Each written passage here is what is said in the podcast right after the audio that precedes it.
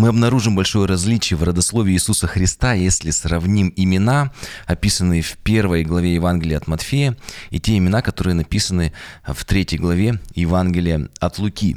Что же получается, что это ошибка, невнимательность или небрежность авторов Евангелия или переписчиков, если такие вот ошибки содержатся уже на первой странице Нового Завета в Библии, то как мы можем доверять всему остальному тексту, что он первоначален и безошибочен? Давайте попробуем сегодня разобраться в подкасте «Вера от слышания». Меня зовут Михаил Крюков, здравствуйте. Мы с вами, напомню, разбираем Евангелие от Матфея. Это у нас второй выпуск. Обязательно подпишитесь и поставьте сердечко. Первое, что нужно нам запомнить, если вдруг у нас возникает мысль, что какие-то ошибки содержатся в Библии, что самое главное такое вот качество Священного Писания, оно написано в, Тим, во 2 Тимофея 3,16, что все Писание Бога духновенно. Если так, то это значит, что а, разные родословные, ну, то есть отличия в родословиях Иисуса Христа, это не ошибки Матфея и Луки, но эти разночтения, отличия, отличия, они вдохновлены Богом, и более того, эти различия полезны, как вот далее написано в втором послании Тимофея, для обучения, обличения, для исправления и наставления. Ну, а если это ошибки переписчиков, то есть евангелисты все четко написали, вот переписчики допустили ряд ошибок. Ну, здесь есть ответ. И Иеремия 1 глава 12 стих написано, что Господь говорит, «Я бодрствую над словом моим. Если Бог бодрствует над священным писанием, своим словом, то уж точно Он бодрствовал и над каждым переписчиком. Так что мы можем быть абсолютно уверены, что Писание до нас дошло в точности и в том, что оно безошибочно. Но на эту тему я обязательно вскоре сделаю отдельный большой выпуск подкаста. В прошлом выпуске мы разобрали четыре скандальные истории, связанные с четырьмя упомянутыми женщинами в первых шести стихах. И давайте с вами продолжим читать со второй части шестого стиха. Давид, царь, родил Соломона, отбывший за Урию. Соломон родил Раваама, Раваам родил Авию, Авия родил Асу.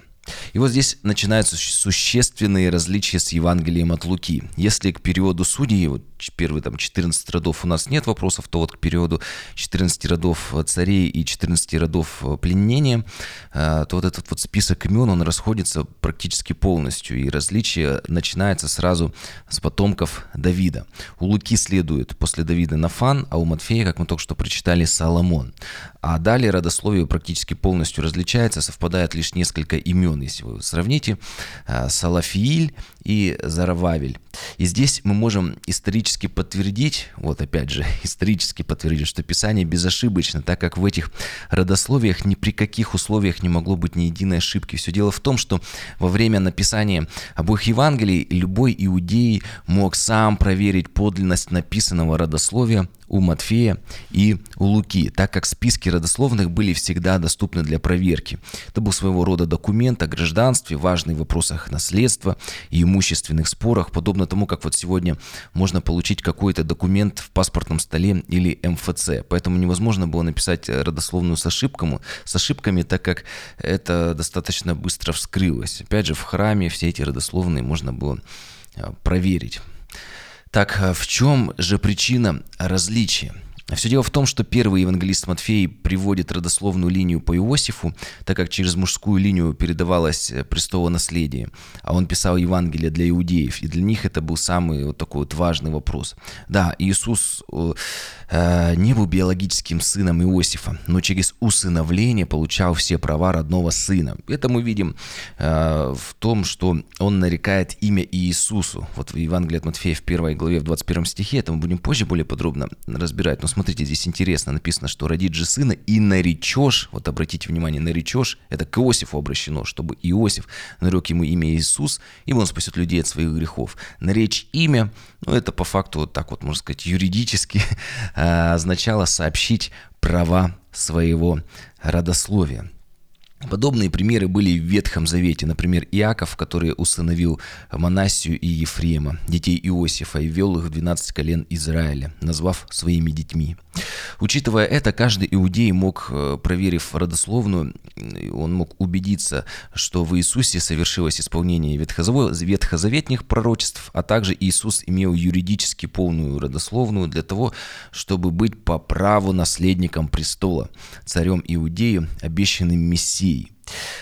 А если же мы с вами обратимся к евангелисту Луке, сразу имя уже мы видим немножко не еврейское, а греку, который писал для язычников, то в его Евангелии четко прослеживается Иисус есть Сын Человеческий. И хоть Иисус является приемным сыном Иосифа, получившим все права родного сына, но все же не биологическим. Поэтому Лука показывает реальную физиологическую потомственную линию Иисуса до царя Давида, которая проходила через его биологическую мать Марию, но не через Соломона к Давиду, вот если мы посмотрим в Матфея, написано, что после Давида как раз Соломон идет, а через Нафана или Натана, вот, также можете увидеть в Евангелии от Луки. Кроме этого, как я уже говорил, Лука акцентирует на том, что Иисус сын человеческий, поэтому родословие идет до первого человека и начинается от Адама. Для Матфея же не важно было показать родословие от Адама, но важно, чтобы с первого стиха каждый иудей, который открыл Евангелие, сразу мог увидеть, о чем речь, что написано о Мессии и подтверждение родословия от Авраама и от Давида по царской линии. Подведем итог. А, вот Лука записал генеалогию от Марии, биологической матери, показав родословие сына человеческого, а Матфей от Иосифа, приемного отца, показав царскую линию для наследования престола. Кроме этого, есть некоторый интересный э, намек в Евангелии от Луки, где написано, что родная сестра Марии Елизавета была замужем за Захарии, отца, ну, он был отцом Иоанна Крестителя, был священником. Вот смотрите, Евангелие от Луки, 1 глава, 5 стих. А, в дни Ирода, царя Иудейского, был священник из Авиевой череды именем Захария, и жена его из рода Ааронова, важный момент, имя ей Елизавета. И далее написано, что к Марии, к матери Иисуса, был послан ангел Гавриил, и он сказал, вот и Елизавета, родственница твоя, называемая неплодную, и она зачала в старости своей, и уже там шестой месяц, ну, об Иоанне, об Иоанне Крестителе говорится. В таком случае выходит, что Иисус Христос не только назван царем и первосвященником а, в Евангелии, но в нем биологически была царская и священническая кровь. А ведь здесь еще можно добавить, что в обеих родословных присутствовали и пророки.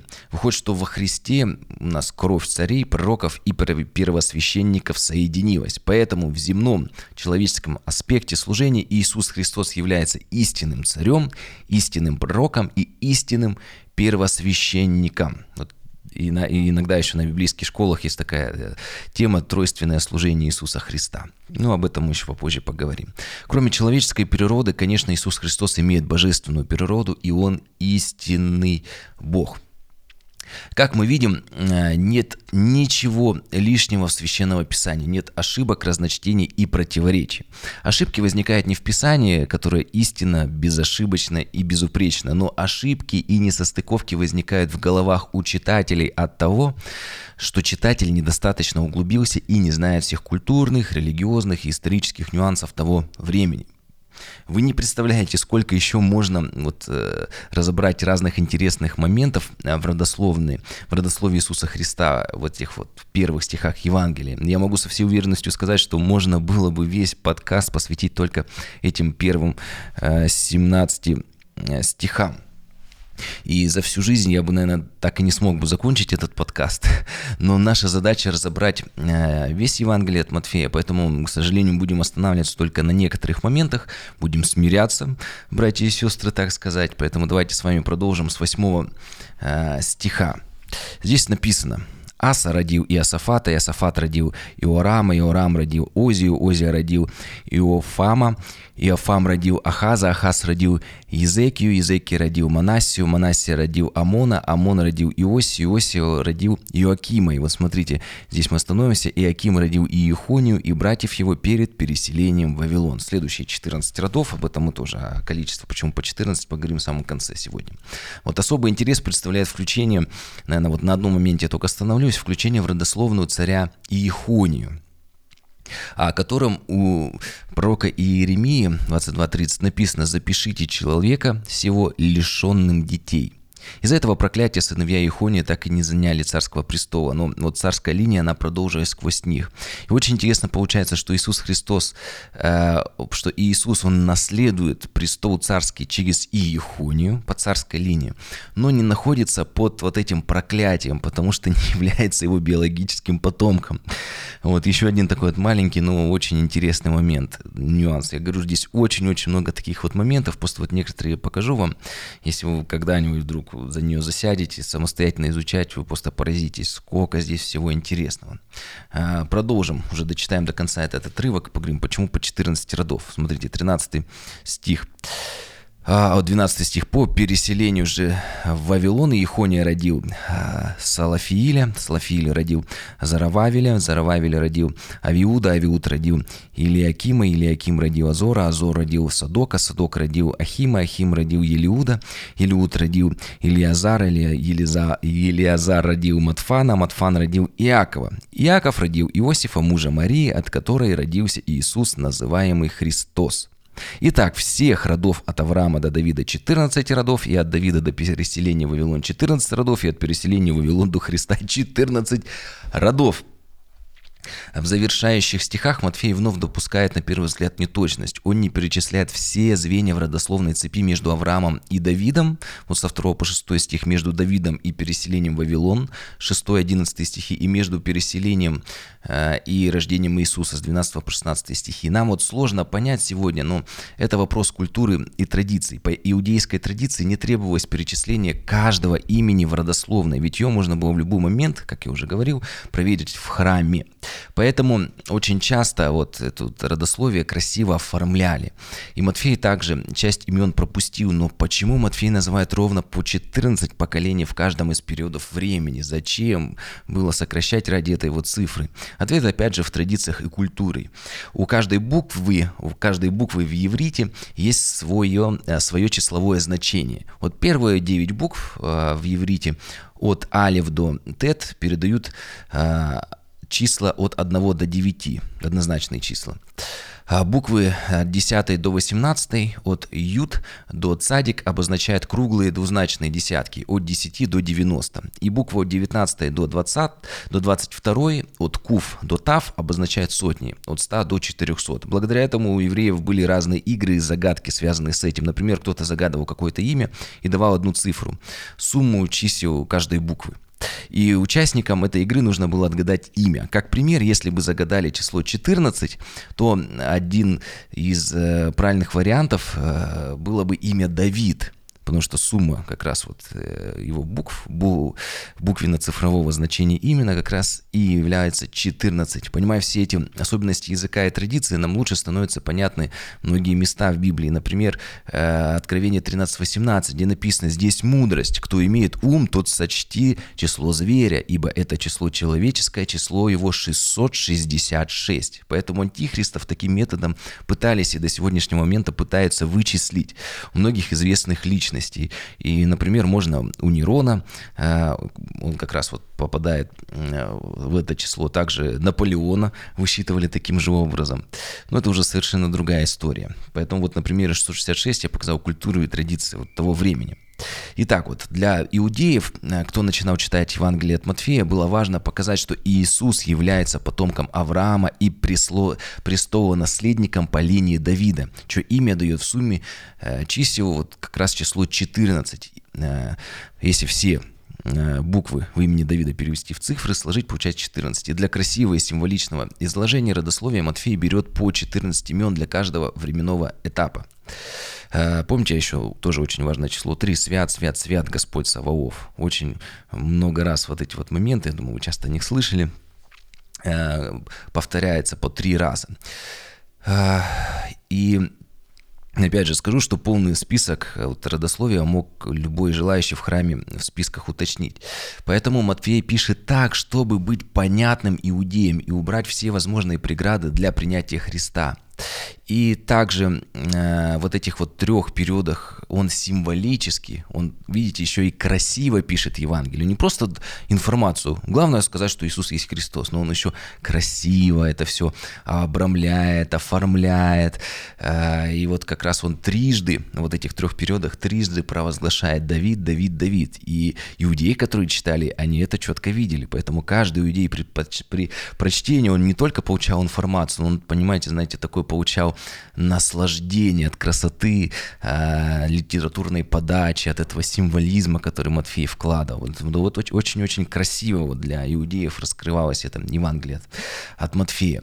И как итог скажу, что э, родословие, предлагаемое Матфеем, отвечает на важный вопрос, который по праву могли бы задать иудеи в отношении того, кто претендовал на престол царя иудейского, на право называться Христом или Мессией. Действительно ли Иисус они могли задать такой вопрос, а действительно ли Иисус является законным потомком и наследником царя Давида? И Матфей отвечал, да, Иисус есть Христос, царь иудейский. Кстати, то, что мы с вами разбираем, это есть часть обзорного углубленного плана чтения Библии. Об этом у меня есть отдельный выпуск на канале. Также в соцсетях, в Телеграме я там выкладываю план чтения. Можете подключаться. Обязательно подпишитесь, поставьте лайк, какой-то комментарий можете оставить. Также вы можете поддержать этот подкаст. У меня в описании и на сайте podcastmk.com есть вся информация. И там же, кстати, есть ссылки на аудиоверсию подкаста. Благословений!